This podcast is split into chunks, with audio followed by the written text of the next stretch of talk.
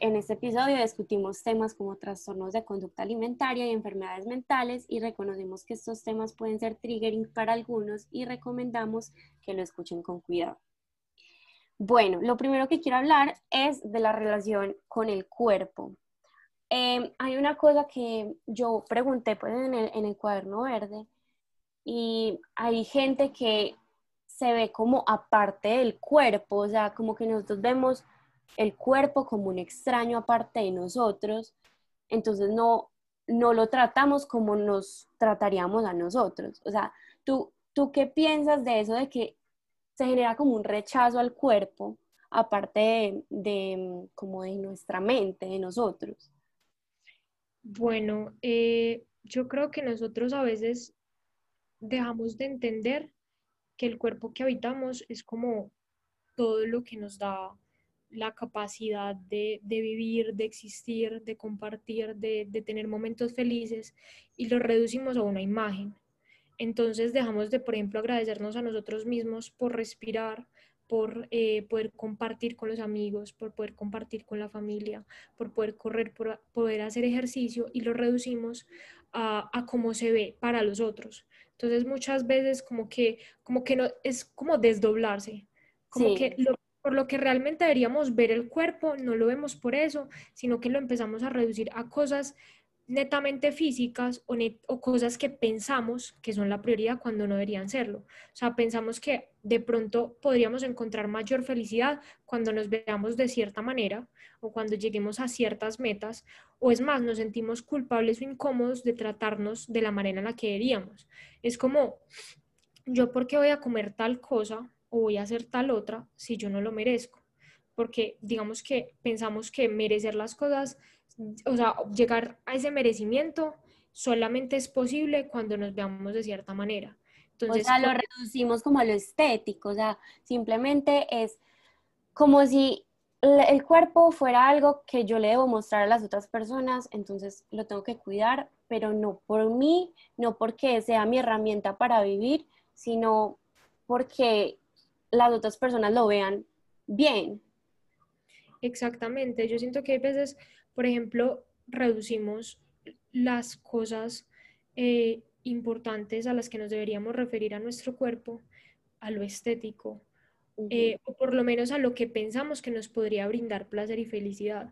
Entonces, eh, en vez de, por ejemplo, comernos, no sé, ese pedazo de torta, porque nos daría felicidad en ese momento, placer, y porque nuestro cuerpo se lo merece, la habitamos porque pensamos que como no estamos en el punto en el que deseamos, no deberíamos comer ese tipo de alimentos. Entonces siento que es como, como vivir con un extraño, como que no nos apropiamos de nuestro propio cuerpo, no, lo agradece, no le agradecemos, eh, no lo valoramos por lo que es, porque no estamos valorando, por ejemplo, nuestras funciones vitales, y ahí me incluyo a veces, eh, sino la mera apariencia y eso ni siquiera termina siendo tanto para nosotros, sino que termina siendo para el otro.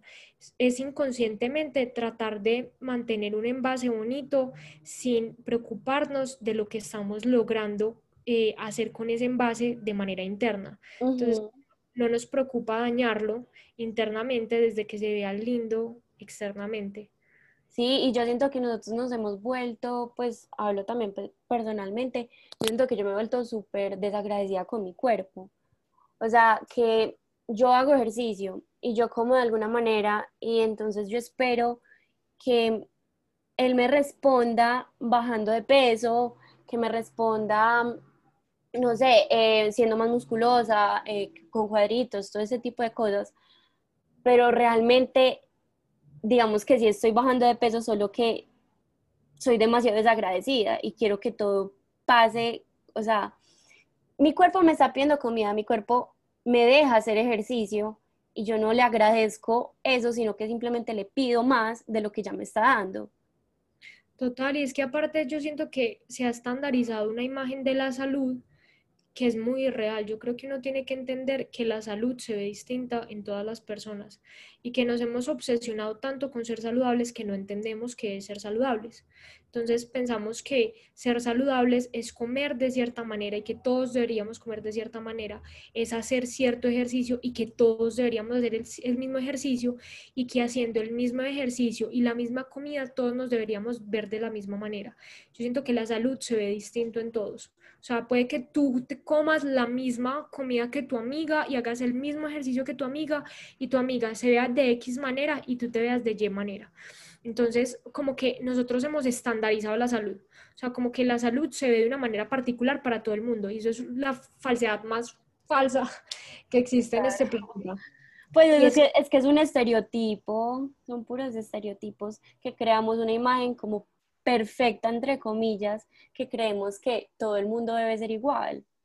Total, y por ejemplo nos obsesionamos con cierta cosa pensando que todos podemos adquirirlo o todos podemos tener ese estilo de vida o que todos debemos y no es así. O sea, vos no tenés por qué tener el mismo estilo de vida que, por ejemplo, un atleta profesional, porque no están haciendo lo mismo, no viven para lo mismo, pero hay veces pensamos que tenemos que comer igual que la modelo sabiendo que no somos modelos que si hacemos el mismo ejercicio de la modelo de Instagram, nos van a salir los mismos cuadritos, sabiendo que la composición del cuerpo de todo el mundo es distinta y que puede que haya gente que se raye del día a la mañana y puede que haya gente que por más ejercicio que haga, nunca se raye. Entonces nos vamos a sentir como si nos hubiéramos defraudado a nosotros mismos cuando realmente no es eso, es que nosotros estandarizamos la salud de cierta manera y eso, pues eso es imposible, o sea, no todos nos vamos a ver igual haciendo lo mismo y no, no todos vamos a funcionar de la misma manera. Incluso, de, pues me gusta lo que estás diciendo porque una de las preguntas que me preguntaron a mí, pues cuando subí como el cuadrito de las preguntas, era que entonces la gente está relacionando como ser flaca eh, o tener, pues ser delgado significa ser saludable. Entonces, que si una persona está más, eh, pues como ancha, tiene un cuerpo diferente a lo que vemos en las modelos, en Instagram, en todas las redes sociales, no es saludable y debe hacer ejercicio y crear una dieta para poder estar saludable. Total, pues es que yo creo que nos hemos basado que la salud se traduce en lo físico. Entonces, pues, por ejemplo, uno ve a una mujer fit, odio la palabra fit, pero bueno, Instagram con una hamburguesa en la mano, eh, que diga cheat meal y todo el mundo, no, qué rico que estás disfrutando tu vida, te lo mereces, amiga. Y vemos a una mujer de talla grande, con una hamburguesa en la mano, y todo el mundo, obesa, te tenés que cuidar, pensa en tu salud. Bueno, y entonces, ¿qué pasa con la imagen de la mujer ultra flaca? O sea, entonces, eh, esa está más saludable que la otra. O sea, probablemente una mujer que sea de un tallaje muchísimo más grande que el mío, sea muchísimo más saludable que yo. Y otra cosa, nosotros porque tenemos que ser la policía de la salud del resto. O sea, yo siento que cuidarse es algo muy personal y muy propio. Y si lo hacemos por nuestra salud, es algo que tenemos que hacer por motivación propia. Y no tenemos que ser el policía que va a inmiscuir y se va a meter en el cuerpo del otro. O sea, tu opinión no va a generar que la otra persona coma más saludable o no, que haga ejercicio o no. O sea, es una decisión muy personal y ya hemos estandarizado que todo el mundo debería ser así, cuando no es así. O sea, si yo me quiero cuidar y quiero hacer algo por mí, es un proceso demasiado personal, demasiado propio, como para yo tratar de imponérselo a todo el mundo, sobre todo a las personas que, por ejemplo, no tienen un cuerpo eh, como normado.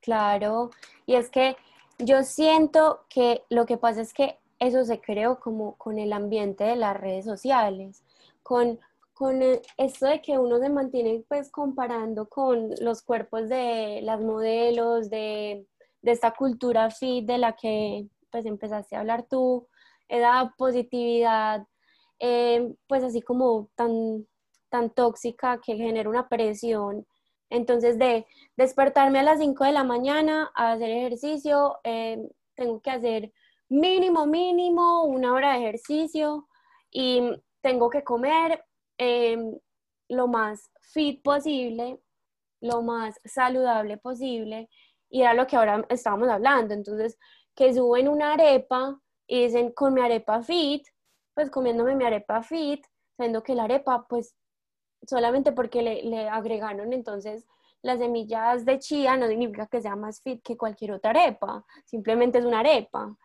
Entonces, yo creo que esto se crea por, por este ambiente en las redes sociales de compararse, de, de generar una presión, de que tenemos que estar entonces juzgando, entre comillas, pues el cuerpo de la otra persona. Entonces, si él no está comiendo igual a, a mí, está haciendo las cosas mal.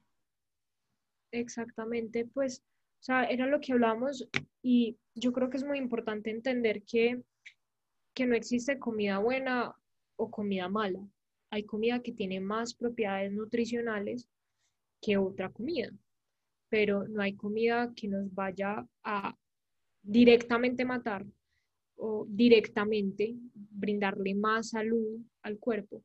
Esos son hábitos que se construyen pero que nosotros tampoco tenemos que estar monitoreándole al resto de las personas. Si yo quiero construir hábitos saludables, eso es una eso es algo propio, eso es algo que va en mí y yo no tengo por qué estar tratando de imponerle esos hábitos saludables al resto de, las personas. Eh, y eso también hace parte como del hecho de que nosotros siempre asociamos la imagen o el culto a la delgadez eh, con el culto a lo saludable. Entonces, pues, por ejemplo, uno ve a una niña súper saludable o a un hombre también, pues porque eso no discrimina, eh, que, que, es súper flaco flaca, que es súper viga, eh, y decimos como esta persona es extremadamente saludable, porque pensamos que cuadritos se traduce en salud, por ejemplo, y no entendemos que la salud es un conjunto de tanto parte física como parte mental. Entonces, cuerpos vemos, enfermedades mentales no sabemos.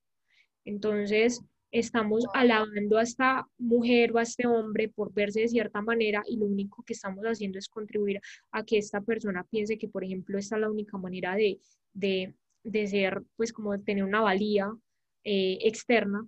Eh, entonces se normaliza mucho de que las personas, por ejemplo, tengan ortorexia o se obsesionen a lo saludable o que generen anorexia o trastornos por atracón, un montón de cosas que a la final cada vez son más comunes, pero cada vez menos lo entendemos porque lo, lo, pues lo volvemos glamuroso, o sea, volvemos los trastornos como algo bonito cuando es algo plenamente incómodo, es algo desagradable físicamente en el sentido de que genera muchas cosas en tu cuerpo que no todo el mundo entiende y no todo el mundo sabe, pero que piensan que simplemente es verse ya flaquito o es más, esa imagen de los trastornos que existe hacia la delgadez excluye al resto de personas de, por ejemplo, acudir y tener ayuda médica, en el sentido de que, por ejemplo, hoy en día solamente es válido tener un trastorno si ya estás en los huesos. Entonces no entendemos que, por ejemplo, hay personas de talla grande que pueden ser, anoréxicas,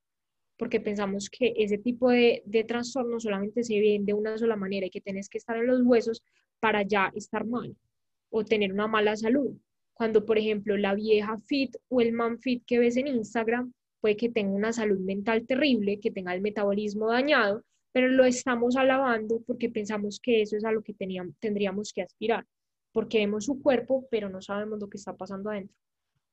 Sí, y era otra cosa que yo también ponía, pues, en esto de, los temas que quería que habláramos, era eso de que eh, Creemos que entonces si una persona se muestra eh, feliz en las redes sociales eh, o saludable, pues ya sea física o mentalmente, significa que es, es real, o sea, que lo que muestran en las redes sociales es, es real.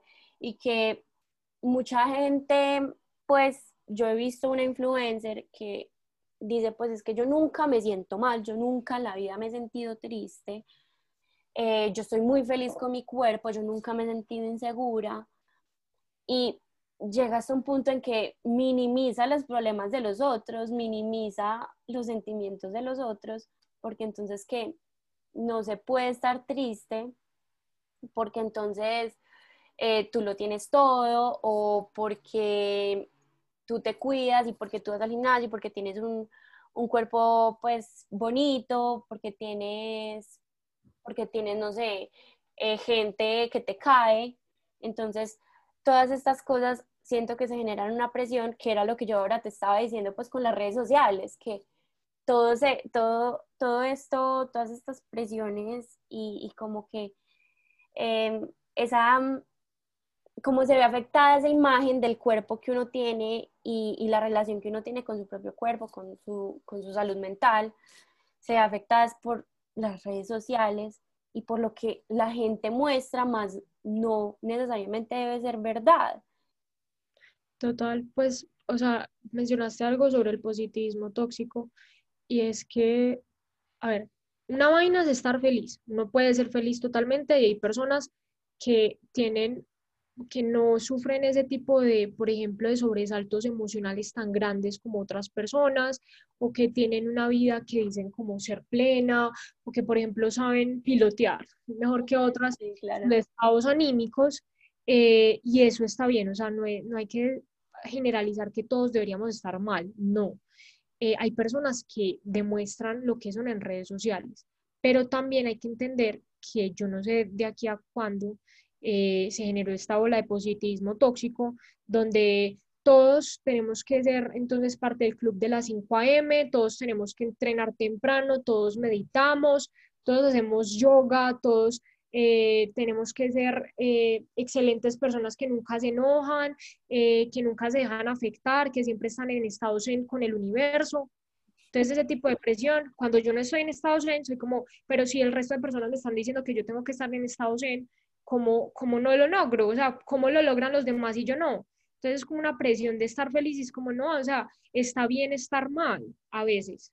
O o sea está bien aceptar que nosotros tenemos sobresaltos, que tenemos movidas emocionales, que no siempre estamos contentos con nuestro cuerpo, con nuestra comida, con nuestros hábitos. Está bien a veces no ejercitarnos, está bien a veces eh, no actuar de cierta manera, porque eso son decisiones muy personales. Y no entiendo de aquí a cuándo se volvió necesidad generalizar un estilo de vida para todo el mundo, sabiendo que somos tantas personas y no todos deberíamos vivir de la misma manera y a no todos nos genera bienestar las mismas cosas.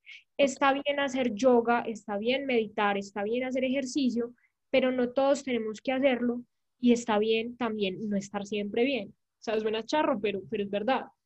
Sí, no, total, y era algo que yo incluso hablaba en estos días en las historias, que yo decía que se generó como, pues esto ya se generó como aparte, se generó como un ambiente de productividad pues más en cuarentena, que es como si vos no te despertás a las 5 de la mañana y no respondes por todas las cosas que te proponen en un día, fracasaste como ser humano. Y pues eso pasa no solamente con estas cosas de la, de la, productividad, sino que también se genera como un ambiente de culpa frente a si yo no entrené un día, ya se me cayó mi proceso, ya se me dañó todo, eh, si no como bien un día, si no como bien un fin de semana, ya se dañó todo y tengo que compensarlo. Es algo que, lo que te digo, que se generó como un ambiente de culpa y de intentar entonces compensar las cosas de que si como mal un día o tengo que ejercitarme demasiado y comer demasiado bien al otro día o pues la semana entera, porque si no, ya se me dañó todo el proceso. Total, pues bueno, llego mucho total, lo siento. pero, pero es eso que decías y es que, por ejemplo, se normalizó mucho sentir culpa y yo, pues yo personalmente lo digo, yo no niego este tipo de cosas, y es que pues yo, por ejemplo, convivo mucho con la culpa. A mí muchas cosas me generan culpa. Me genera culpa cuando no me ejercito, me genera culpa cuando como cosas, por ejemplo, a las cuales soy intolerante, eh, me genera culpa un día no ser productiva, me genera culpa. Por ejemplo, yo casi no veo películas o series ese tipo de cosas y no está mal, pero lo hago es por las razones equivocadas, que es que siento que voy a perder el tiempo, sabiendo que objetivamente eso no es perder el tiempo. Y es eso mismo, que se ha reforzado como y se ha alabado esta cultura de la productividad que hace que todos tengamos que cumplir con la culpa. Y cuando alguien no siente culpa respecto a algo, ya es raro. O sea, es como, como, o sea, el arte de no hacer nada se volvió algo tan complicado. O sea, pues personalmente a mí me parece, a mí me gustaría un día pegarme a no hacer nada y siento que es necesario y siento culpa cuando lo hago y no debería sentir culpa porque pues ¿qué tiene malo? O sea, porque soy más valiosa cuando estoy haciendo ejercicio y comiendo sano que, que un día que me quiero quedar acostada, no mover un solo dedo y pedirme un domicilio. Pues es como, como esa, eso que nos refuerzan diariamente es, por ejemplo, cuando yo veo las historias de gente que pone como el emoji del cerdito eh, y le toma las fotos unas papas. Es como, pues, parce, ¿dónde estás cerdeando? O sea, no entiendo. O sea, estás comiéndote unas papas. Ya todo lo categorizamos. Entonces ya comerte unas papas de McDonald's porque estabas borracho o porque simplemente tenías hambre es cerdear. O sea, te antojaste de un cono de Burger King y ya eres un cerdo. No, o sea, es que no entiendo esa, esa analogía, porque entonces ya las personas que, por ejemplo, antes veían como normal comer ese tipo de cosas, ven como, bueno, como así, o sea, para ti eso es cerdear. O sea, yo me debería sentir mal, me debería sentir culpable o, o, o es que mi estilo de vida creo que, no sé, pues como que normalizar eso, normalizar lo saludable se ha vuelto lo más insano en, tóxico.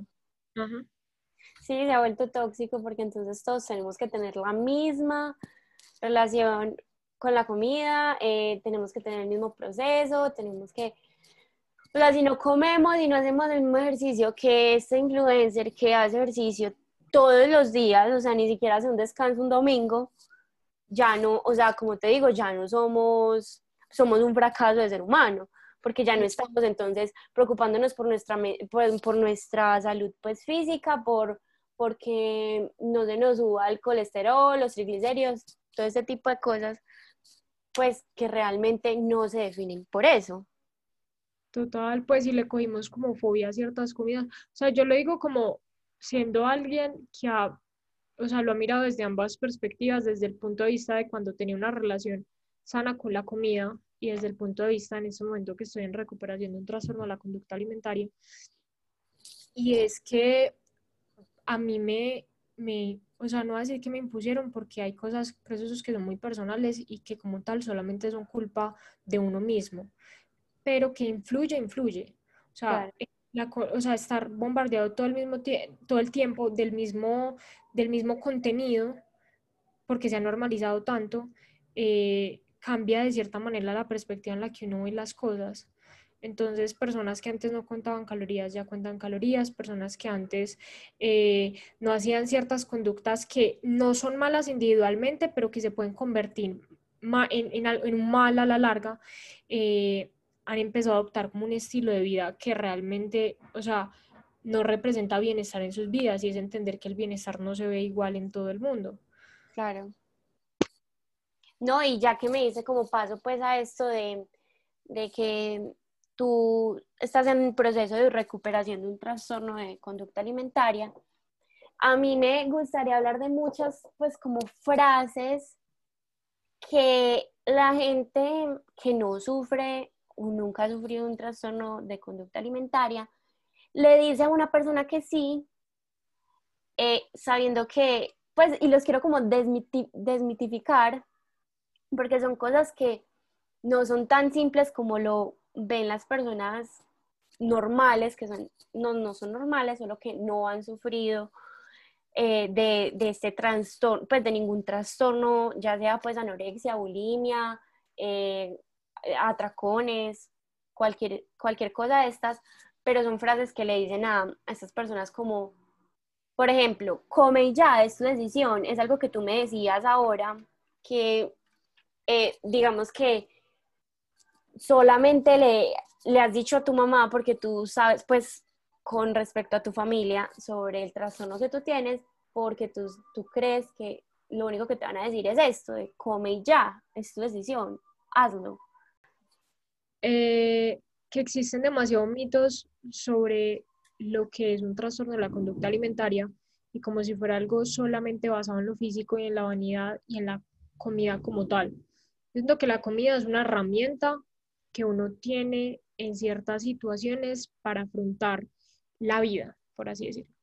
Y cuando tienes una relación extraña con la comida, como la que yo tuve y tengo, algo así, eh, se vuelve una manera de controlar muchas cosas. Entonces, un trastorno muchas veces se trata más que de si quiero que se me vean los huesos o no, si quiero ser flaca o no, en lo que logro sentir eh, cuando realizo este tipo de conductas como restrictivas. Era como, yo sentía pues como, como control cuando, por ejemplo, restringía y contaba así de manera muy estricta mis calorías. O sea, en ese momento no estaba pensando como si me va a quedar, eh, se me va a ver una ombliguera bien o no, o si me van a ver linda o no, sino que pensaba en el placer que me generaba ver como los números, como ver que yo podía controlar quién entraba en mi cuerpo, eh, como sentir esa paz de decir como, bueno, esta es una herramienta que yo tengo en este momento para controlar mi vida. O es como, como una vía de escape la relación que uno puede generar con la comida. Y muchas veces las personas piensan que es como, comí ya, o sea, súper fácil, la comida es deliciosa, no entiendo, pues tú odias la comida. Y es como, no, o sea, no odio la comida, es un amor tan enfermizo hacia la comida que no siento que yo sea capaz de tenerla porque aún no la merezco. Es como el premio. Como cuando no sabes controlarlo, que pues como que no sabes controlar. O sea, tú dices como no me merezco esta, eh, comerme pues digamos una hamburguesa porque amo tanto la comida que yo sé que no lo sé, pues que no lo puedo controlar bien o como pues ¿qué es eso?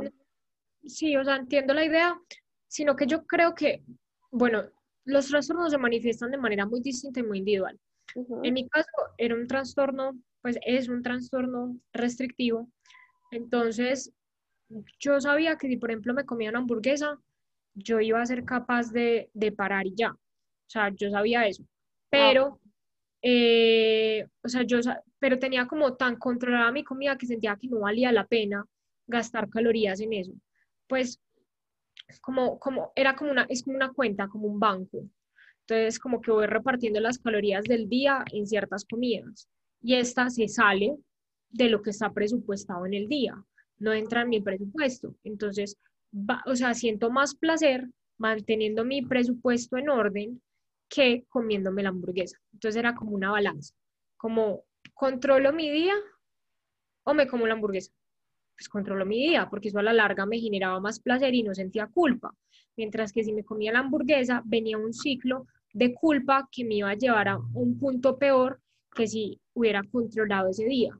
Entonces, hay trastornos distintos que se manejan de manera distinta, donde si no hay capacidad de controlar esa ingesta calórica y donde se come algo y ya luego no se controla y la persona entonces viene a un atracón, que es como no solamente soy capaz de comerme una hamburguesa sola, sino que si me como la hamburguesa me tengo que comer todo el menú y suena charro, pero hay, conozco muchas personas que son así y eso se ha normalizado mucho con los cheat meals, que las personas entonces en vez de comerse una hamburguesa normal, dicen como hace tanto no me como eh, algo grasoso que pues me, me, la voy a comer full, completa, con todo, y me voy a pedir todos los postres del menú y luego ir a tal lado y me voy a tomar un montón de cosas porque claro, como estás tan controlado, en el momento en el que le das libertad a tu mente y a tu cuerpo, tu, eh, pues tu mente trata de aprovechar esa puertecita que le das.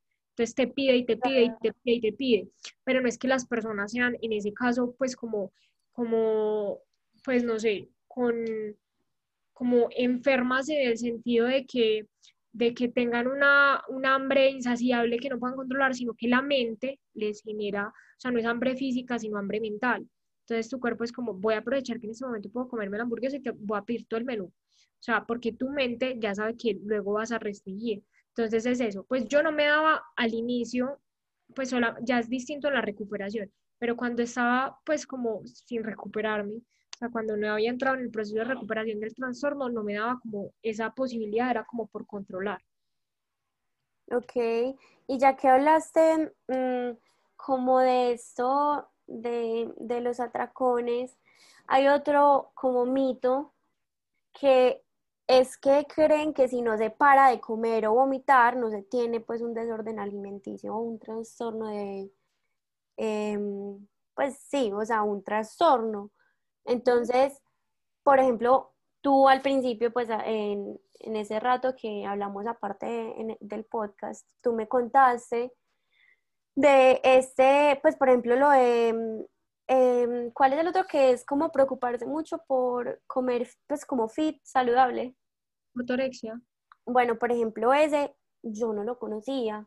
Por ejemplo, el, el del atracón, mucha gente no lo conoce, porque dicen que si no se para de comer o vomitar, no se tiene un desorden alimenticio, o si no están los huesos, como tú decías al principio. Sí, pues yo creo que existen muchos mitos alrededor de cómo se ve una persona con un trastorno y es como que lo tenemos así romantizado, pues la vieja flaquita, que es súper divina y que no es capaz de comer y, y, vive como por osmosis, o sea, como que camina por el mundo, pero sigue siendo divina, misteriosa, no, es cero que es así, es desagradable, es, es maluco eh, y no se ve igual en todo el mundo. O sea, hay personas que sí, efectivamente, la enfermedad mental trasciende a lo físico, porque eventualmente cuando tú restringes mucho tiempo, pues el cuerpo empieza a, a, a denotar todas esas cosas que le has generado, pero hay otras personas que no, que simplemente no, y puede haber una persona de talla grande que tenga anorexia, pero nosotros no lo consideramos como anorexia y no nos preocupamos por su salud en el sentido de, ¿será que está comiendo bien? Porque la vemos grande o lo vemos grande. Lo mismo que las personas que son muy flacas. Entonces, eh, como que pensamos que se ve de una manera y se manifiesta de una sola manera, y no. O sea, por ejemplo, esa influencer super fit que, que vemos que es súper feliz yendo al gimnasio, ojo, no todas, o sea, no estoy generalizando, pero pues el caso hipotético, de que cada una que, que, suba todos los días y que come su proteína y que no come carbohidratos y que vives para el gimnasio, puede que, que sufra de ortorexia. Pero como la vemos supuestamente saludable, no lo tomamos como un trastorno. O sea, esa persona que está saludable, con, está obsesionada con lo saludable, no lo vemos como algo malo, porque es como, pues, que va a tener de malo comer saludable. Y es, no es que la comida saludable sea mala, es que las obsesiones con cualquier tipo de comida son malas. Entonces, son cosas que uno piensa que tiene controladas, pero que cuando menos piensa se le salen del control, la mente te, te lleva ventaja y ya, pe pues, o sea, eh, o tu cuerpo lo manifiesta o tu mente lo manifiesta, pero ninguna de las dos son deseables. Pues la gente no entiende como, como la, la trascendencia que puede llevar a veces, como llevar a tu cuerpo al límite. Claro. Eh, tienes pues toda la razón. Simplemente la gente afuera de em, que no nunca ha sentido esta sensación, pues ni ha tenido un trastorno, no lo ve, o sea, no lo pueden ver de la misma manera. Y, y lo que tú dices, por ejemplo, a mí me preocupa mucho que mucha gente no, o sea, simplemente porque es de talla grande no se preocupan de si está comiendo bien, de si está, pues, si no tiene anorexia, si no tiene bulimia, cualquier otro trastorno. Simplemente, no, o sea, como que nos preocupamos, entre comillas, por los que están en los huesos. Y otra, otra cosa que te quería decir es que mucha gente cree que si vigila a la persona que tiene ese trastorno y la ve comer, entonces ya se está recuperando. Tú, o sea, ¿a ti alguna vez te pasó eso? Sí, pues, y es como que, por ejemplo, muchas personas en este momento, pues no sé, si ustedes ven como mis historias o mi Instagram o salen conmigo, muchas veces yo podré pues comer normal, pero, pero nuestro estado físico no refleja muchas veces el mental. Entonces, cuando vemos a la persona ya volviendo a comer, pensamos que ya se recuperó mágicamente, se sanó. Y no, yo creo que la relación con la comida es algo mucho más complicado que eso y puedes tardar años en recuperarte o incluso nunca terminar teniendo una relación normal, simplemente neutralizar esa vocecita que te dice o que te controla la comida. Entonces, pues como que simplemente, entonces ah, ya se comió una hamburguesa, ya te recuperaste. No, mágicamente no, es un proceso muy largo. También entender que la recuperación no es lineal, pues yo en este punto, por ejemplo, o sea, como que hay puntos más delicados que otros. Entonces, momentos donde tú vas a poder comerte, salirte a comer un helado con tus amigos, sonreír, pasar rico, correr, y otros días que te vas a pasar encerrado en tu cuarto llorando en la cama porque no eres capaz de desayunar. Pues hay días mejores que otros y el proceso es algo tan interno que uno no, a la final no puede terminar juzgando cómo lo vive cierta persona. Claro, sí, total. Eh, yo siento que de aquí puedo sacar otro tema del que quería hablar, de que yo siento que se, se genera un tabú eh, y que se genera también como una generalización sobre que solamente las mujeres sufren de desórdenes alimenticios o trastornos em, pues alimenticios. Tú ahora pues cuando estábamos hablando otra vez afuera del podcast, tú me contaste pues un caso que tú conoces de, un hombre que pues sufre de, trastornos alimenticios, solo que siento que está muchísimo más em, tapado, digámoslo, em, se genera como un tabú muchísimo más grande respecto a esto. ¿Tú por qué crees pues que se genera esto y por qué mm, se genera como, como otra vez esa generalización de que solamente son las mujeres? Yo siento que los casos más visibles van a ser los de las mujeres, pues, o sea, como que es más normal, pues, o por lo menos en la sociedad así paisa, conocer a mujeres que tengan trastornos, a hombres que tengan trastornos que por lo menos públicamente lo mencionen. Y es porque, pues históricamente existe una presión muy grande respecto a las mujeres de cómo deberían verse y se entiende entonces por esto que, que de pronto las mujeres solo lo tendrían y no es así. Por eso mismo, porque las personas piensan que los trastornos se limitan a lo físico.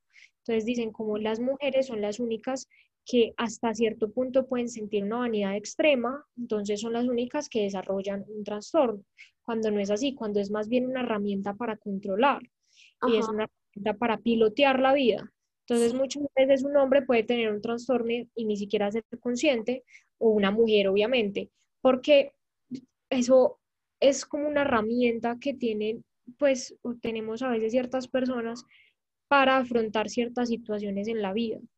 Entonces, de pronto, como, como hemos metido ese tabú de que el trastorno alimenticio se basa solo en la vanidad, pensamos que solamente lo tienen las mujeres porque serían las únicas que serían capaces de matarse por, por verse de cierta manera, porque ha existido una presión histórica de lucir de cierta manera eh, para complacer a los otros, sabiendo que, que, a los hombres también les pasa. Y como te decía, eh, pues yo, yo he tenido pues como conozco dos personas, dos hombres que han tenido trastornos de la conducta alimentaria y que no han sido conscientes de que tienen un trastorno hasta que obviamente van a consulta y después de varias preguntas, después de obviamente una serie de, de vainas y pues como cuestionamientos, pues les dicen como, hola, tú tienes anorexia o tienes vigorexia, pues un montón de cosas que, o de trastornos que también giran alrededor del mundo eh, fit, eh, físico-culturista,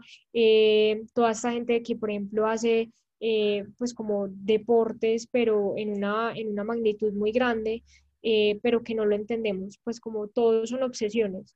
Y, no todas las obsesiones se basan en lo físico, es más, me atrevería, yo no sé, yo no soy nutricionista ni psicóloga, lo digo desde mi experiencia, todo lo que hablo es desde mi experiencia, obviamente otra persona especialista sabrá más, pero me atrevería a decir que muy poquitas veces se basa en lo físico. Otra, otra cosa es que lo mental tenga repercusión en lo físico, pero que muchas veces el fin sea lo físico.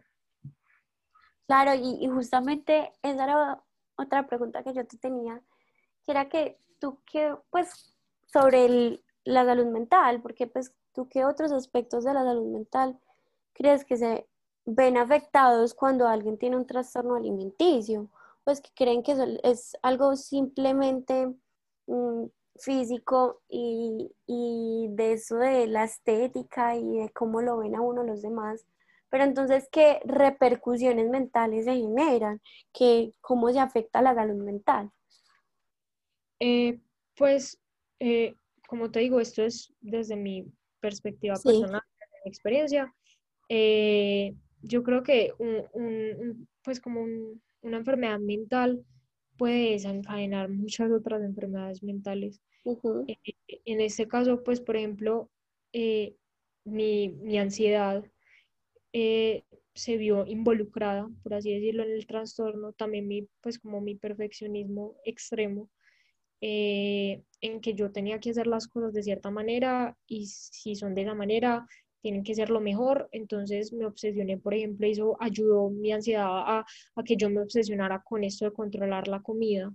Eh, y también como el estado anímico, por ejemplo, en general, eh, el hecho de yo no recibir los alimentos que necesitaba mi cuerpo eh, podía generar que yo dejara de producir las hormonas que pudieran controlar de una manera efectiva mis estados de ánimo y permitirme vivir una vida normal. Entonces, cuando yo toqué fondo, yo, por ejemplo, no sentía emociones reales, solo sentía hambre. no sentía ni ira, ni dolor, ni tristeza, ni, ni excitación, ni felicidad extrema, no sentía nada de eso, sentía hambre. Y ya. Entonces era una vida muy triste, muy plana, porque por más de que yo tuviera mil cosas, por más de que yo tuviera una familia que me ama y que me adora, que tuviera mis amigos, que tuviera mi mamá, mi mente estaba vacía, mi mente no quería nada, no deseaba nada, solo deseaba comida y no le podía dar esa comida porque yo misma no me lo permitía. Entonces era un, o sea, un ritmo de vida que es inllevable. O sea, es algo que a la, a la larga, o sea, o te lleva, o, o, lo, o lo, superas o te lleva. Pues o lo aprendes a controlar, que era lo que tú decías ahora, que uno aprende a controlar como esa vocecita. Ah, total, pues, o sea, cuando hablábamos de la recuperación, por ejemplo, hablábamos de que, o sea, qué pasa con esa vocecita que nos dice, tenés que comer de cierta manera, tenés que controlar la comida, tenés que hacer ejercicio, eh, controlar los macronutrientes. O sea, ¿qué pasa? Yo la verdad conozco muy poquitas personas que hayan logrado apagar del todo la voz. Eh, en muchas, pues como muchas veces conversando con otras personas que han tenido experiencias similares y que, por ejemplo, han llegado a recuperarse como satisfactoriamente, dicen que esa vocecita del todo no se va. O sea, es como si tuvieras en tu mente otra personita que te va susurrando y te va dando las órdenes, ¿cierto? Suena extraño, pero pues así se maneja. Entonces, cuando pues yo, por ejemplo, en las partes de mi recuperación que he estado muy bien, no era que la voz se fuera, la voz todavía existía, pero yo ya ponderé que, o sea, vale más la pena vivir una vida donde la voz no vive por mí, o sea, sino que yo tomo mis decisiones, yo vivo lo que yo quiera vivir, yo como lo que yo quiera comer, yo, si yo quiero hacer ejercicio lo hago, pero si no, también, pues, o sea, como que disfruto esos momentos. Entonces, como apaciguar la voz, como vivir con la incomodidad, como si la voz está ahí, pero la voz no me manda y yo soy más fuerte que esa voz. Claro. Eh, no, y justamente te iba a decir, pues, a ver, yo siento que cuando uno tiene una enfermedad mental, pues yo tengo eh, ansiedad y depresión, cuando uno tiene una enfermedad mental, uno siente como si la mente estuviera peleando con uno mismo y siente, digamos, esa vocecita de la que hablas tú, pues porque digamos que yo lo he sentido, pero no de la misma manera que tú lo has sentido y no te dice las mismas cosas que a mí me dice, ¿sí me entiendes?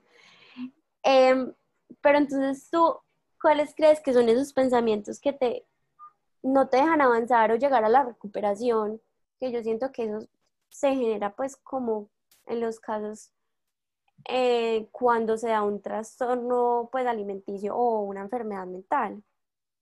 Yo creo que pues primero el factor culpa es muy grande. Pues como que yo me acostumbré tanto a vivir con culpa que vivir sin culpa se me hace muy extraño.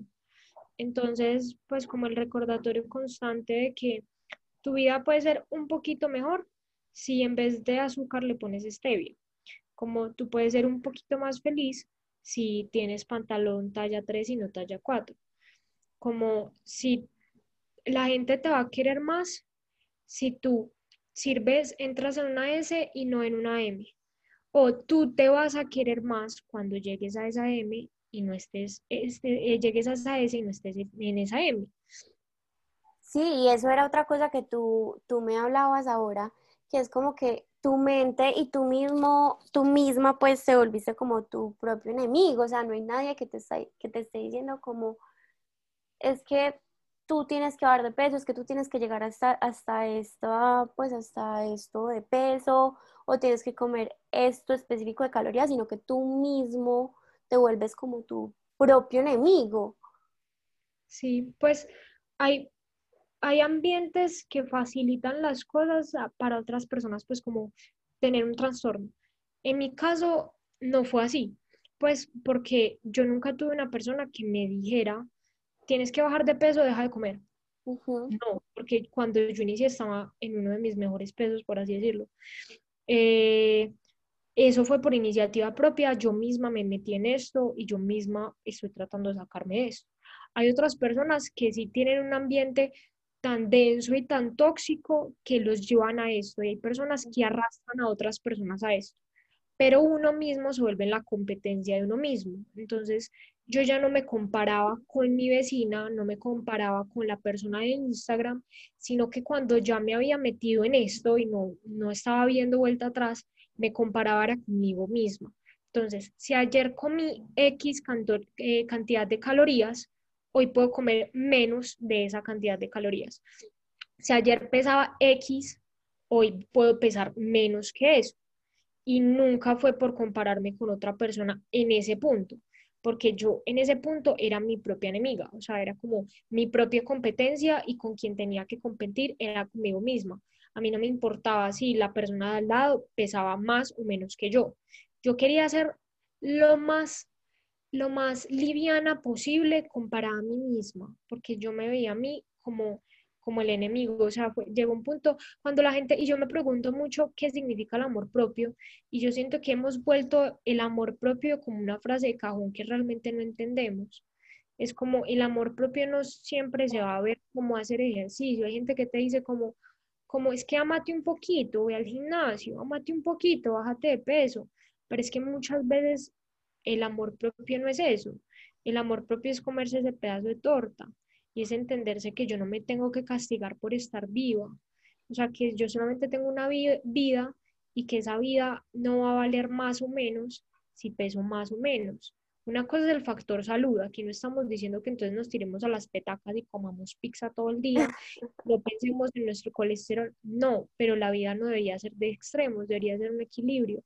Y el equilibrio, ahora, hoy en día pensamos que el equilibrio es hacer dos horas de gimnasio, hacer yoga, meditar, eh, meter un montón de cosas de bienestar que si no entendemos no van a generar, generar bienestar. O sea, yo primero me tengo que conocer a mí y quererme a mí para querer encontrar eso que me genera paz. A mí en ese momento, yo pensaba, yo hacía, cuando yo estaba tirada en las petacas y estaba haciendo los huesos, una, una pluma andante, yo hacía yoga. Sí. Entonces era más estable que otra persona, que si que, que tuviera una talla grande. Y era más sana, no. Y, y, comía ensalada. Y entonces era más sana que otra persona y estaba en mejor estado zen. Y no, o sea, la salud era distinto en todo el mundo. En mi caso, encontrar la salud iba a ser, por ejemplo, el primer día que me comiera una hamburguesa, después de tres años sin comérmela. Cuando todo el mundo en Instagram te dice que la comida rápida es el demonio, pero cuando tú estás recuperándote, ese plato de comida rápida puede ser uno de los momentos más significativos dentro de mucho tiempo, porque es que nosotros de, como que estamos aprendiendo a desasociar la comida al placer, como, como si fuera un premio y no simplemente algo que hace parte de nuestras vidas, eh, como cualquier otra cosa. Sí, y era lo que yo te decía eh, ahora, pues como un premio o que si me como algo, que no tiene las calorías que debía comer en el día, entonces tengo que compensarlo o con ejercicio o con comer diferente o con bajarle calorías al otro día o, bajarle calorías en la otra comida. Entonces se vuelve como un ciclo vicioso. Y eh, pues mucha gente dice que, digamos que una solución, o bueno, yo lo he escuchado, es que es entonces quitarle como el valor nutricional pues a la comida entre comillas porque entonces no ver a la, fruta como sus, sus, macronutrientes, sino ver a la fruta como una fruta o, y ya, pues simplemente, ¿sí me entiendes? No ver a la fruta como un carbohidrato o como un azúcar o como tal cosa, ¿sí me entiendes? Entonces, ¿tú crees que eso sea como la solución para que realmente no tengamos una relación tóxica con la comida?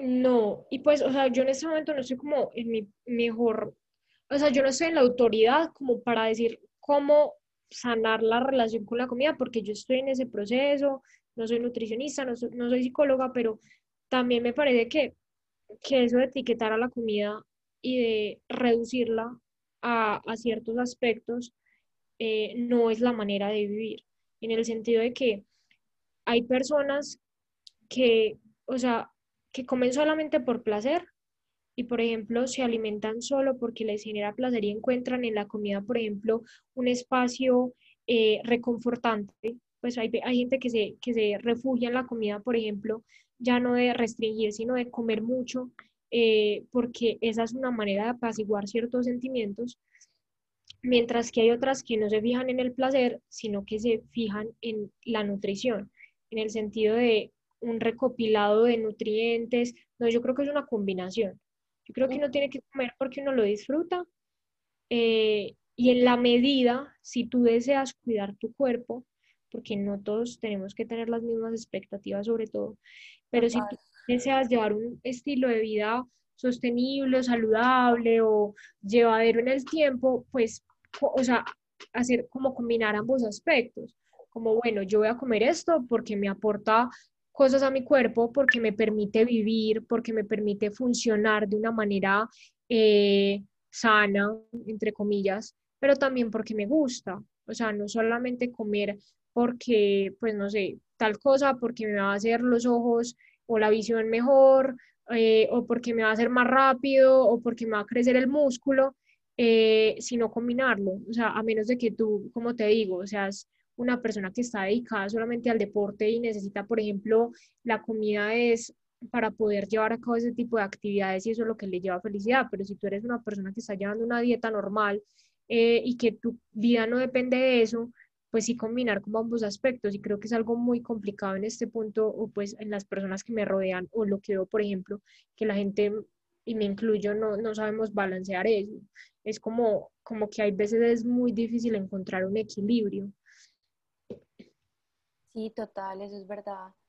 Uno debe encontrar un equilibrio y por eso es que hablamos de estos temas como con la relación con la comida, porque es necesario tener una relación sana y que no todas las relaciones con la comida son iguales, no todas las relaciones con el cuerpo son iguales, todos los procesos son súper personales, entonces no todo el mundo lo tiene de la misma manera.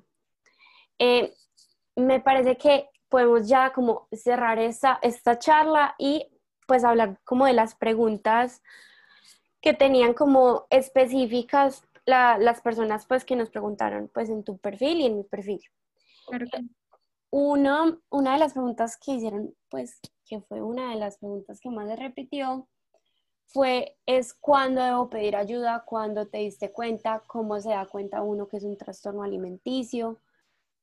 Entonces quiero que con la experiencia, pues porque yo sé que tú no eres una profesional, no eres una psicóloga, no eres una nutricionista, pero igualmente con tu experiencia, ¿tú qué le recomendarías a las personas?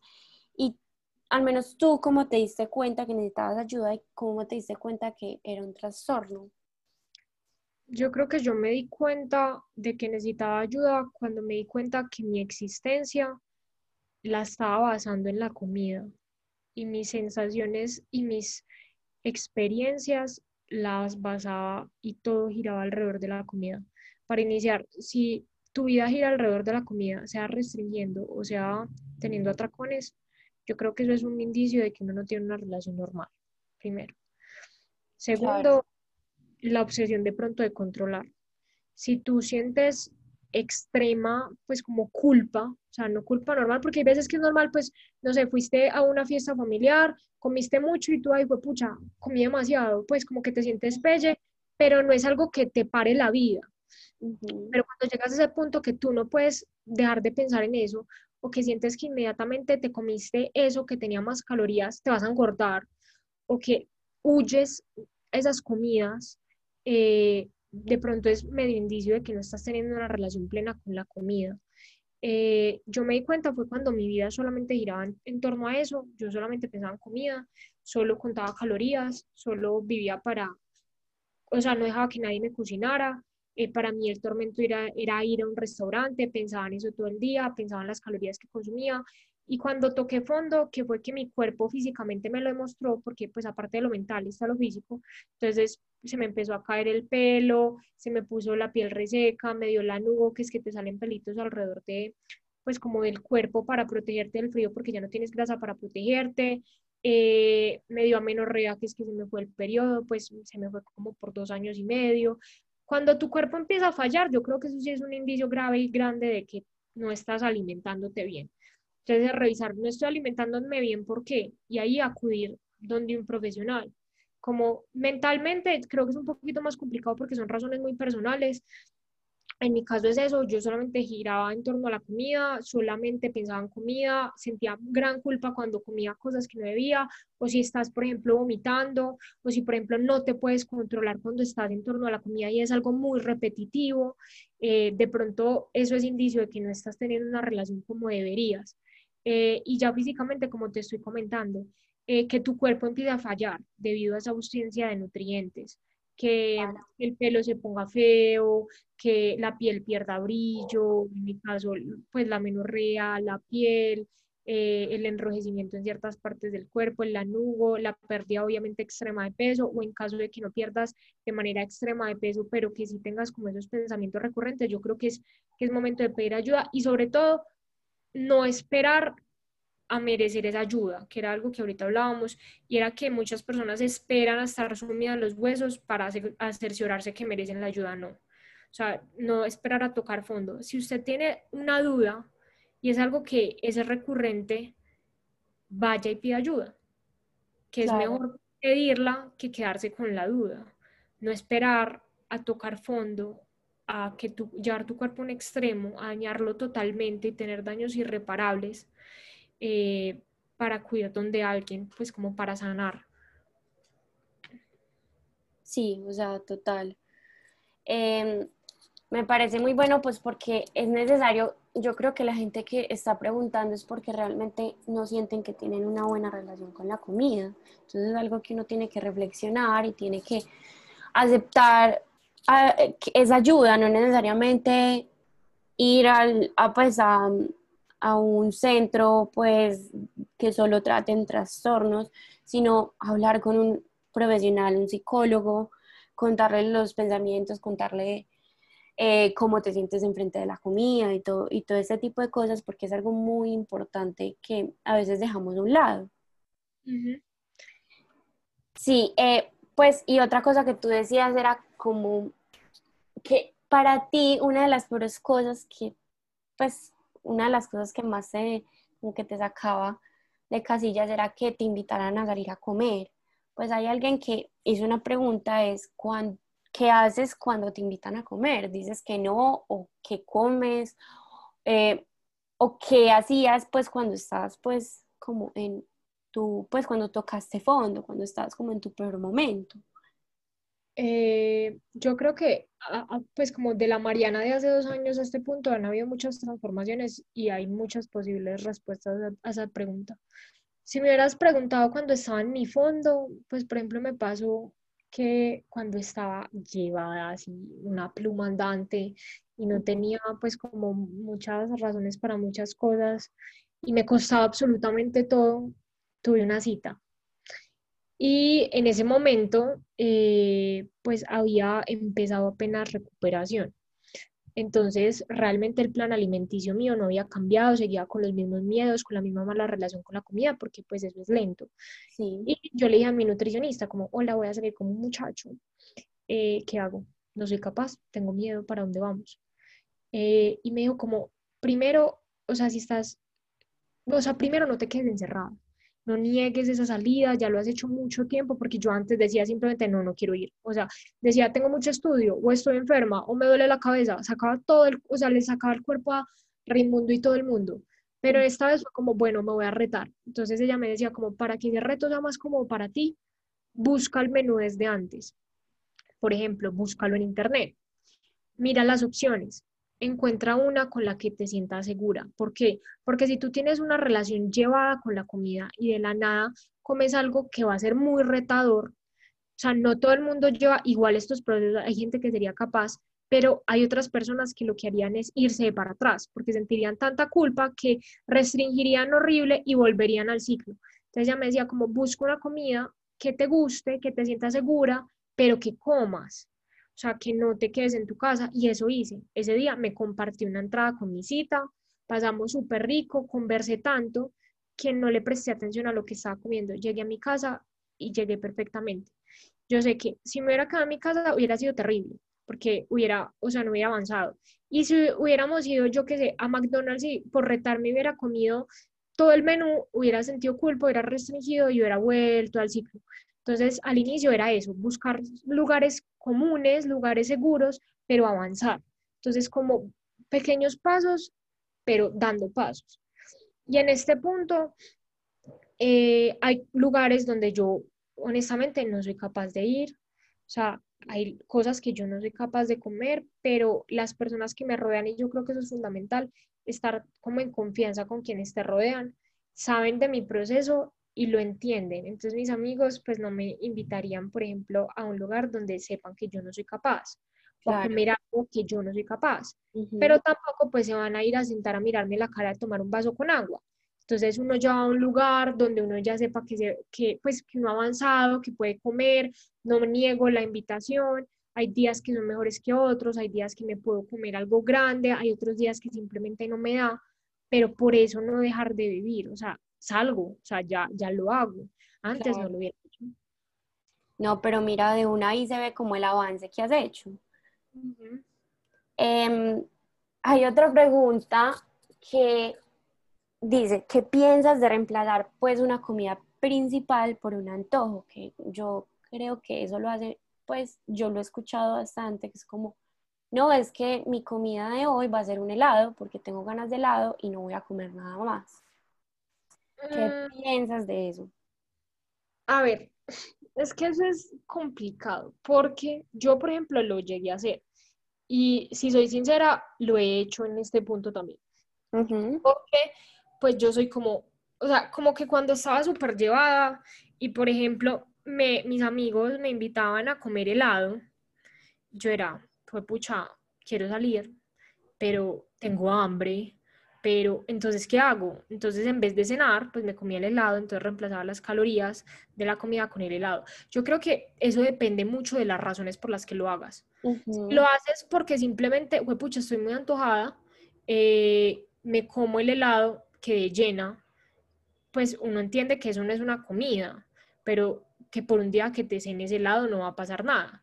Pero si lo haces es porque no quieres eh, tener un, pues como un, una, consumir una cantidad muy alta de calorías y te da miedo, entonces comes, o sea, limitas esa cantidad de calorías, entonces te comes el helado, pero luego no comes, no es porque quedaste llena, eh, sino porque simplemente no, o sea, te sientes incapaz de consumir más calorías ese día, yo creo que ahí ya sí es un pensamiento levemente tóxico hacia uno mismo, porque entonces eso no es escuchar tu cuerpo. O sea, hay algo que se llama alimentación intuitiva, pues hay personas que lo aplican y es como cuando mi cuerpo me lo pide y como lo que mi cuerpo me pide. Entonces, hay veces que mi cuerpo me pide cenarme un vaso de helado y me lo cené y quedé lleno. Entonces no voy a obligar a mi cuerpo a comer más, incluso a sabiendas que el solo helado por sí no es una comida. Pero lo hice ¿por qué? Porque escuché a mi cuerpo, ¿cierto? Mientras que otros días me como mi cena y el helado. ¿Por qué? Porque mi cuerpo quería cenar, pero aparte quería postre. Entonces escuché a mi cuerpo y tomé decisiones basándome en lo que desea mi cuerpo. Mientras, o sea, hay personas, a mí eso me parecería llegar a un punto chévere de la vida, pues no, he llegado, pero la verdad. Sí, pero comer como tratando de escucharte a ti mismo eh, y no reemplazar comidas es porque estás antojado y vas a sentir culpa si te comes ambas. Esa es la cosa. Y yo creo que yo a la gente que se lo he escuchado es por eso, por, por la culpa, por, por pasarse pues entre comillas de las calorías que ya se habían propuesto pues en el día. Y eso es algo ya, un, pues un pensamiento que ya sí va, a un lado más tóxico con la relación pues con la comida. Eh, bueno, otra pregunta que te hicieron es cuánto llevas con el proceso de recuperación y cómo ha sido y también si alguna vez sentiste que no ibas a ser capaz de salir de, la situación. Eh, bueno, llevo dos años y medio en recuperación. Eh, ¿Cómo me he sentido? Como una montaña rusa. Pues es que eso es una montaña rusa de sensaciones. Hay épocas donde, no, mejor dicho, como de todo, estoy súper contenta, me siento pues, súper positiva con mi cuerpo, eh, hago deporte, o sea, como que mi cuerpo se siente muy vital. Mientras que otras simplemente no me provoca nada, no me provoca comer, me siento mal, me siento terrible, emocionalmente fatal. Eh, ¿Por qué es eso? Porque es un, es un proceso, o sea, la recuperación no es lineal, o sea, no inicias la recuperación y vas para arriba y ya te recuperaste, no. Eso es un sub y baja, una montaña rusa. Entonces, pues como que ha, ha, sido eso, o sea, hay días maravillosos donde salgo con energía y hago ejercicio y me siento Hulk y como un plato de comida sin culpa y, y me veo divina físicamente a mí misma y comparto con la gente y me quiero comer el mundo y hay otros días que no quiero salir de mi cama y salgo de la cama es porque sé que me toca pero no quiero salir de mi cama, no quiero probar un solo bocado de comida, no soy capaz de mirarme al espejo, tapo los espejos con toallas, pero es eso, es entender que por más mal que esté, tengo que continuar. Claro. Y parar. ¿Y cuál era la otra pregunta? No, yo creo que respondiste todas. Pues, ¿cuánto llevas en el proceso? ¿Cómo ha sido? Y si alguna vez sentías que no, pues, que no vas a ser capaz como de salir de ella. Sí, yo creo que lo de no ser capaz, eh, eso pasa mucho. Pues cuando, es que uno se mama también, es como bravos, porque, o sea, qué rico tener una buena relación con la comida, por favor, que alguien me dé un poquito de eso.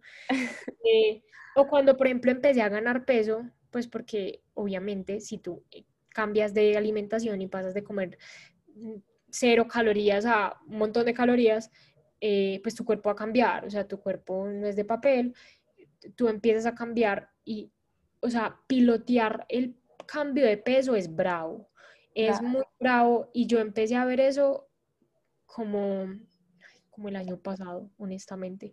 Y cuando empecé a ver eso, y la primera persona me dijo, como te ves de linda cachetona, yo me quise morir. Y yo era como, pero si veo a mis amigos cachetones lindos, yo por qué no me puedo sentir linda nada, porque uno ve lindo al resto y a uno es el, uno se ve feo a uno. Y si uno a la otra persona que uno tiene al frente tuviera lo mismo que uno, uno lo vería bonito, ¿por qué no? Sí. Lo que tú decías ahora, de como que uno se vuelve su propio enemigo, literal. Total. Eh, bueno, otra cosa que yo, yo, siento que lo hablamos ahora, otra pregunta es, ¿cómo fue la experiencia pues con tu familia? Tú me contaste que la única persona de tu familia que, que sabe sobre esto es tu mamá, entonces, ¿cómo fue esa experiencia? Eh, bueno, es duro, es, es duro en el sentido en el que mi mamá me apoyó y aún me apoya y ha sido un pilar importante en la recuperación, también mis amigos, pero es muy duro que una persona que no tenga un trastorno entienda bien que es un trastorno y lleva de tiempo y lleva de paciencia. Además que yo siento que eh, este tipo de problemas con la comida no solamente afectan la vida personal, o sea, no solamente te afectan a ti, sino que afectan a quienes rodeas, eh, te rodean, porque tú ya no sales con esas personas, tú ya no comes con esas personas, no quieres pasar tiempo con esas personas, pero no porque no las quieras, sino porque esas cosas involucran comida. Entonces, obviamente, uno entiende el dolor que puede generar a la familia de uno, eh, incluso a las personas mayores, pues porque siento que las enfermedades mentales se conversan más entre nosotros los jóvenes que entre las personas, entre los adultos, entonces puede ser un poquito más complejo para ellos entender que, no sé, por ejemplo, imagínate una mamá que de la noche a la mañana le digan, hola, su hija no quiere comer.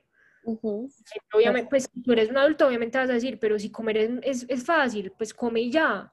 O sea, uno no juzga que las personas piensen así, pero es un tipo de cambio de pensamiento que hay que generar. Y pues, o sea, yo luego explicarle y todo eso, ella se volvió uno de los, pues, como pilares fundamentales en esto, como, como acompañarme en los pasos, como, bueno, si, si te dificulta comer, yo te quiero hacer un poquito más fácil ese proceso. O sea, hablarlo es súper importante, es súper terapéutico. Es como, como tener a alguien al lado que, que, no te deje solo porque tú haces todo el trabajo, pero la otra persona te facilita el proceso. Es muy duro hablarlo al inicio y las personas que tengan trastorno y no le hayan contado a las personas, yo sé que, que es como una prisión, porque uno va a decir que va a pensar el otro, pero si no me va a ver tan flaca, pero, pero me va a decir que coma y ya, pero si esto no es así, me va a decir vanidosa, me va a decir vanidoso, me va a decir boba, me va a decir bobo, o sea, me van a juzgar, eh, no me van a acompañar, me van a empezar a trabar este proceso. Eh, eso lleva muchas dudas, pero uno esto solo no lo puede hacer, o, o por lo menos a mí, en mi opinión, me parece que es demasiado duro hacerlo solo. Sí, uno necesita como un equipo, pues como de apoyo. Sí, total.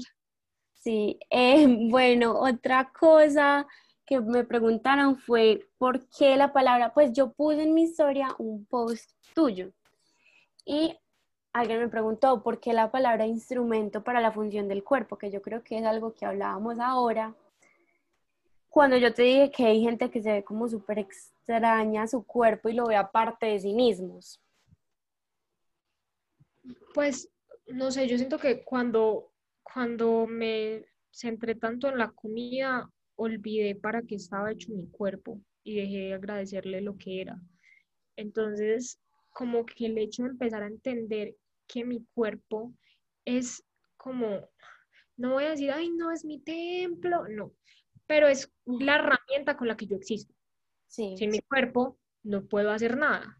Si mi cuerpo no funciona, no puedo hacer las cosas a las que yo aspiro, pues y espero cumplir. Entonces, en ese sentido es que es un instrumento, es que sin mis, sin mis manos, sin mis piernas, sin mis ojos, sin mi barriga, sea plana o no, sin mis, o sea, sin lo que sea que, que me compone, yo no puedo, yo no, puedo existir. Total. O lo haría, pero no lo haría de la misma manera que cuando uno tiene un cuerpo sano. Entonces, como autodestruir mi cuerpo significa autodestruir de alguna manera mi futuro. Claro, total. Y uno es muy privilegiado porque la verdad es que si uno tiene como su cuerpo completo, uno lo puede utilizar de una manera muy grande. Lo que tú dices, puede que uno pueda vivir sin un pie, sin, sin un brazo, pero no es lo mismo, o sea, uno realmente es muy privilegiado. Eh, bueno, hay, hay, alguien que también me preguntó, esta es un poquito larga, ¿hasta qué punto piensas que es sano ignorar la salud física en casos en los que las personas dicen como este es mi cuerpo y así me amo, mientras están al borde de una enfermedad, pues ya sea como la obesidad o la anorexia? Eso es complicado, son campos complicados, pues porque por ejemplo, hoy en día se cuestiona mucho esto de que, por ejemplo, si una persona de talla grande dice, así soy yo y me quiero y me amo ya, em, eh, pues como no tratar de cambiar ciertos hábitos, pero es que yo siento que somos tan metidos, pues suena muy feo, pero es que yo no sé qué hay detrás del post de la vieja que es, que es de talla grande o del man que es de talla grande. Entonces yo por qué trato de decirle, eh, que deje de comer, pues si a la final la salud... ejercicio.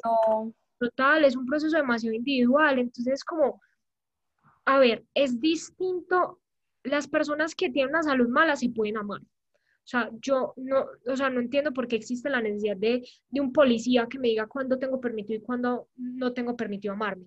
Entonces, si tengo mala salud, no me puedo amar. No. Pues, o sea, una cosa es tú ignorar tu salud y pensar que, que está bien autodestruirte. Eso es un proceso, y como te digo, ya estamos hablando de algo muy personal. Yo no me tengo que meter en la vida del otro y decirle, tenés que comer así, así, cuando vos no sos médico y no sos quien está atendiendo a la persona que tiene obesidad o que tiene anorexia. Entonces, pero sí hay que entender que han, han sido cuerpos que han sido tan atacados, pues los cuerpos de talla grande, que de pronto que en este momento traten de visibilizarse y decir, yo me amo tal y como soy y no me tengo que tratar de cambiar, eh, ha sido algo de cierta manera significativa. Y es dar a entender de que, o sea, yo no me tengo por qué odiar si tengo mala salud. O sea, o que la, estar, ser de talla grande es igual a tener mala salud. No. Claro. O sea, yo solamente voy a saber si una persona, eh, pues, tiene, tiene como más riesgos de padecer ciertas enfermedades o tiene ciertos índices eh, nutricionales viéndole exámenes médicos. Sí, si uno es el doctor, literal. Es más normal que una persona que esté en bajo peso sufra de ciertas enfermedades, o sea, bajo peso extremo hablándolo, o en, una, en un peso muy alto, eh, pero de manera exagerada, que es más normal que sufran ciertas enfermedades, sí es más normal, pero yo me tengo que andar metiendo en eso, no, pues qué opino, nada, yo qué tengo que opinar, pues una persona tiene una mala salud, pero que se quiere amar, que se ame, pues yo por qué me tengo que meter ahí. Claro. O sea, cuando uno es el policía para pa, pa darle pues como un check a las personas que son gordas o las personas que son flacas. No. Como en estos momentos sí puedes decir que tu cuerpo es perfecto, ¿no? Si así se siente perfecto, está bien, así no tengo una buena salud y si no se quiere preocupar por su salud. Sí, total. No, y, otra cosa es la palabra que, pues como decir la palabra perfecto. O sea, yo siento que, a ver, existen estereotipos y existen cosas que son avaladas por la sociedad, por así decirlo, en lo que se denomina bello o no. Eh, yo, por ejemplo, estoy en contra de, de eso, de decir como, mi cuerpo es perfecto tal y como soy, mis estrías son olas de mar que me abordan por todo el universo y dentro de mí guardo eh, toda la esencia de la vida humana. No, pues mi cuerpo, es mi cuerpo, mi cuerpo es mi cuerpo, mi cuerpo no es perfecto. O sea, o para mí, mi opinión de perfección, para mi opinión de perfección, yo no soy perfecta y no quiero ser perfecta, porque cuando intenté ser perfecta me llevé al borde de la muerte. Entonces, como que tratar de, es como obviar ciertas palabras en el lenguaje, como yo no quiero decir, me amo tal y como soy, soy perfecta. No, simplemente me acepto como soy porque este, mi cuerpo es mi instrumento y si no me acepto, voy a tratar de hacer lo posible para aún así, no amándome de la manera que debería, darme el respeto que merece mi cuerpo. O sea, como en ese momento yo, por ejemplo, no me siento conforme con X o Y, pero eso no significa que me voy a respetar eh, tratando de hacerme daño. O si me hago daño, tratar de mejorar esa relación. Claro, total. Sí, eso es verdad. Em, hay otra cosa, pues que esto ya lo habíamos hablado, eh, otra pregunta que es si obsesionarse con hacer ejercicio y comer sano también es un trastorno. Yo creo que la gente no lo ve así, que era justamente lo que estábamos hablando, pues como de esa cultura fit, de, de la vigorexia fue que dijiste, ¿cierto? Eh, sí, la ortorexia. Ah, bueno, la ortorexia, eh, de que simplemente uno no es que pare de comer, sino que uno se obsesiona como con tener una vida supuestamente saludable, que es según lo que muestran las redes sociales. Entonces, siento que, por ejemplo, esa la respondimos hablando mm, de, la ortorexia, que realmente sí es un trastorno. Sí, fue lo que pues dijimos ahorita, en el sentido de que obsesionar, cualquier obsesión me parece como malsana. Eh, obsesionarte con ser saludable no es saludable. Total. Eh, eso es como una relación mente y cuerpo y uno no puede como apartar uno, uno de otro. Entonces, si, si haces ejercicio todos los días y comes, mejor dicho, como si fueras, como si cultivaras tus propias cosas y ordeñaras tus propias vacas y no sé, hicieras como toda tu propia comida, igual si no tienes una relación sana con eso y estás obsesionado con eso, no, pues e, es una mala relación con la comida, pues así comida sana. Sí, total. Eh, hay otra pregunta que esta ya sería la última, de cómo piensas que se puede vivir pues en un cuerpo en el que no se está tranquilo sin sentirse mal. Mm, es que era lo que ahorita te decía de hay que vivir con la incomodidad de cierto sentido. Yo hablo, como te digo, bajo la voz del trastorno. Eh, yo no me siento todo el tiempo cómoda con lo que yo soy y cómoda con lo que yo veo, pero el hecho de yo respetarme es tratar de hacer lo más que pueda porque ese tipo de pensamientos no me controlen a mí. Entonces, yo no puedo decir que es un proceso de flores y margaritas, el amor propio, y que se ha vuelto una frase muy cliché, eh, no es algo fácil, eh, pero para mí en este punto, amarme no significa verme al espejo y decirme, mamacita, cosa preciosa, eh, o sea, diva, potra, empoderada, no. Para mí amarme en este punto de mi vida no es eso. Para mí en este punto es agradecerme a mí, es agradecerme porque hago X o Y, por mis logros, por, por la comida que puedo comer. Por los pequeños esfuerzos.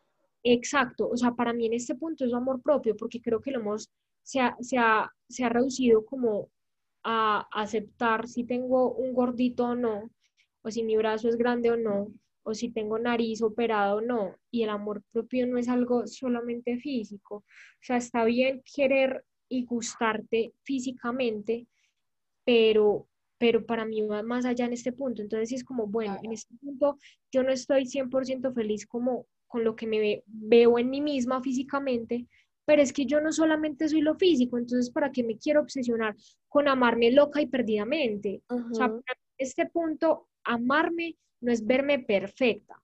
Para mí en este punto, amarme es reconocer y agradecer mi existencia y reconocer y agradecer mi salud. Entonces, listo, no tengo la salud más perfecta del mundo, pero estoy viva. Listo, no tengo, eh, no tengo abdominales o no mido dos metros como me gustaría, pero puedo leer, pero puedo escribir, pero tengo ciertos privilegios, pero vivo rodeada de gente que me ama, entonces agradecer, o sea, creo que en este punto mi amor propio se basa en agradecimiento y es, listo, hay un día que no me gusta cómo me veo, eh, tapo los espejos, hay un día que no me gusta, pues me pongo ropa ancha y piloteo la vida como sea. Para mí en este punto es amor propio, no verme perfecta, espectacular, diva, potra, empoderada. Claro, y es que está bien no, no sentirse perfecto porque era lo que tú decías, o sea, uno no, o sea, uno no tiene que mm, verse bien o sentirse todos los días bien con su cuerpo, sentir una buena relación con la comida, con el cuerpo, con el ejercicio, con todo este tipo de cosas todos los días, porque eso no es algo, es un proceso muy personal, como ya, ya lo hemos dicho, y es algo que se va, mm, digamos que trabajando poco a poco. Sí, también no es algo, o sea, que llegue el día eh, de la noche a la mañana. Sí, exacto. llegue de la noche a la mañana, no, es un proceso y uno no todos los días está bien y no todos los días me siento bonita y no todos los días me siento eh, inteligente, como no todos los días eh, me valoro, pero, pero reducirme solamente a lo físico creo que es una manera muy muy triste y muy ingrata de, pilotear. Sí, de pilotear la existencia. Es como yo soy más que, que esta piel, pues. Claro. no tengo que estar 100% satisfecha con cómo me veo físicamente, pero por lo menos respetar eso, o sea, respetar cómo soy, dejar de compararme, que no todos nacimos iguales, no todos tenemos por qué comer igual, vivir igual. Claro, total, eso es verdad. Y no nos tenemos por qué comparar. Sí, pues eso también es, y, algo que hablamos de las redes sociales, es que por ejemplo una parte de, mi recuperación me prohibieron redes sociales, porque ella decía como, pues mi nutricionista, eh, que me ayudó mucho en el momento, me decía como, tú no estás en este momento mentalmente sana como para, o sea, para manejar con responsabilidad el contenido que llega a ti. ¿Por qué? Porque el contenido que generan las demás personas no nos genera el trastorno, no nos hace daño en el sentido de que las personas no son malas por compartir su ejercicio o su vida positiva, no. Pero no todos copiamos ese mensaje de la misma manera. Y si tú estás en un punto donde estás mentalmente inestable, hay cosas que tú no puedes copiar y hay cosas que tú no deberías estar consumiendo. Entonces, lo mejor era alejarme de esas cosas para centrarme en algo que no fuera mi cuerpo y la comida. Claro, total. Y es entender todo, o sea, lo que hemos dicho muchas veces, entender cada proceso y cada relación como algo personal, es algo muy personal y es algo que depende de lo que uno ya haya vivido, em, de lo que uno, no sé, eh, también pues de lo que lo rodea a uno. Entonces, pues la verdad, sí, o sea, total, todo esto, todo esto depende de cómo las personas lo sientan, las personas lo vean, todo eso es súper personal. Total, pues sí, yo siento que si, tú, si uno quiere consumir, pues obviamente, y no eh, alejarte de las redes sociales, pues porque hay cosas, como hay cosas que no aportan tanto, hay cosas que sí construyen mucho, pues no vamos a tirar de la enemiga de las redes sociales. Eh, pues por lo menos replantear qué tipo de, de contenido consumes. Es como, listo, pues si no quiero alejarme de Internet, pero quiero ayudarme un poquito en ese proceso de sanación, pues empezar a seguir personas que me inspiren, o sea, personas que sean o que busquen o logren generar en mí un impacto que me pueda generar al menos un pensamiento positivo o por lo menos que no me reste. Porque a la final y sobre todo en este momento que estamos encerrados en pandemia, eh, gran parte de la vida que tenemos se transmite alrededor de las redes sociales. Entonces, consumimos más redes sociales en este momento que en otro momento de nuestras vidas. Entonces, hacer como el detox, pero de redes sociales, como, listo, voy a dejar de seguir a esta persona no porque sea mala, sino porque en este punto no me está aportando y voy a seguir esta otra que en este punto es lo que necesito ver, es lo que necesito consumir, es lo que necesito escuchar, lo que me va a sacar risas o lo que me va a poner a pensar o de lo que voy a aprender o de lo que simplemente me va a ayudar a hacer el tiempo un poquito más más llevadero. Entonces es como, listo, no te querés alejar de redes sociales, no estás en un proceso de recuperación, bueno, replantea qué tipo de personas sigues, qué tipo de personas te inspiran, o, vos intenta eh, como inspirar a otros, ayudar a otros. Una forma de ayudarme a mí ha sido compartir mis experiencias. Y pues, claro. yo he vivido mucho y que soy la más del mundo, no, todos los, todo el mundo tiene muchas cosas que aportar, pero yo siento que una, pues mi manera de ayudarme ha sido tratar de ayudar a los otros. Y pues mi página arroba la hiperkinética, publicidad. Eh, no es la, la que tenga más seguidores, pero yo siento que el hecho de que hayan personas que me lean o que pues conozcan un poquito de, de, mi historia de vida o lo que yo he vivido y aún vivo, me ha ayudado a, a, mejorar esa relación, porque me han llegado personas muy bonitas. Entonces, en este punto, tal vez no alejarme, sino incluirme en una nueva comunidad de personas es lo que me ha ayudado. Y es uno decidir qué es lo que lo aporta, le aporta a uno realmente y qué es lo que uno quiere escuchar dependiendo del momento de su vida. Eh, bueno, entonces Mari, gracias. Eh, me pareció que hablamos muy bueno. Me pareció que hablamos pues de todos los temas que debíamos hablar y que espero que esto le ayude a alguien, que espero que se pueda hablar más tranquilamente sobre estos temas, em, sobre, digamos que la inseguridad respecto al cuerpo, a la relación con, el, con la comida y todo este tipo de cosas.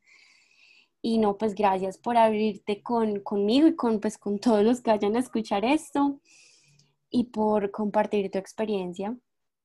Mar, mil gracias pues por invitarme, por las personas que pues como que vayan a escuchar esto.